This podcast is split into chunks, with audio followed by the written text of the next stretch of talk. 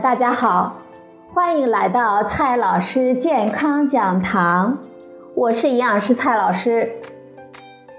今天呢，蔡老师继续和朋友们讲营养、聊健康。今天我们聊的话题是：为什么有些食物的保质期可以无限的长呢？很多朋友呢都知道，比如说酒、糖、蜂蜜的保质期是非常的长的。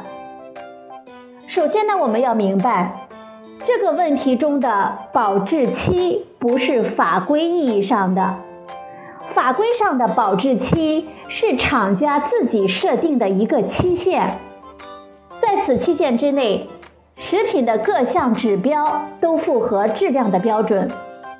而在现实生活中，我们消费者经常把保质期理解为食品不变坏的期限。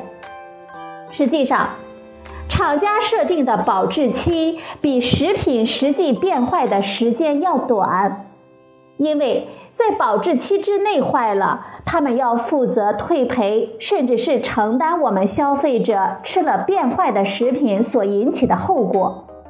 而过了保质期，我们消费者还要吃的话，吃出了问题呢，厂家就没有责任了。所以，厂家设定的保质期就会给自己留下足够的安全余量。引起安全事故的食品变质呢，多数情况下是由微生物生长产生的。如果食品本身就不可能有细菌的生长，那么这样的食品放多久都不会坏，保质期呢就可以无限的长。在国家质检总局发布的《食品标识管理规定》中，规定有四类食品可以免除标注保质期，分别是酒精含量百分之十以及以上的饮料酒、食醋。食用盐和固态食糖类，酒精的含量超过百分之十，比如说白酒和大多数的葡萄酒，它们就可以完全的抑制微生物的生长，也就不会变坏。食醋的情况呢也是如此。食用盐和固态食糖渗透压极高，细菌等微生物也没有办法生长，也就不会变坏了。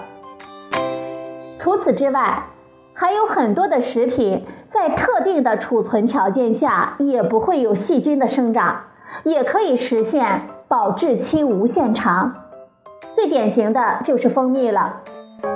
蜂蜜的含糖量极高，其中呢还含有过氧化氢等抗菌成分，所以蜂蜜中也不会生长细菌。不过，如果蜂蜜没有完好的密封，就可能吸收空气中的水分，蜂蜜的糖度就会下降。虽然呢，这不影响食用的安全性，但是就不再符合产品品质了，也就可以算是变质了。此外，如果密封完好，在温度降低的时候，蜂蜜中的糖会结晶析出。外观上呢，也不再符合我们大家所期望的蜂蜜的状态了。在冷冻的条件下，微生物没有办法生长。理论上呢，食物也可以保持无限长的时间而不变坏。比如说，研究恐龙的邢立达就吃过万年冰层中挖出来的猛犸肉。不过啊，现实中的冷冻食品。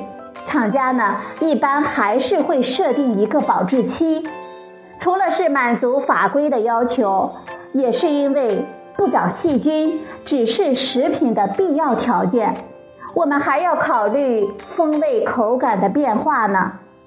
冷冻太久，食品的风味口感就可能下降，对于食品而言，也是品质下降了。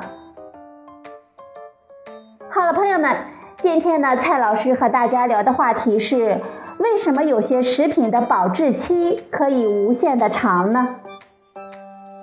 今天的节目呢，就到这里，谢谢您的收听，我们明天再会。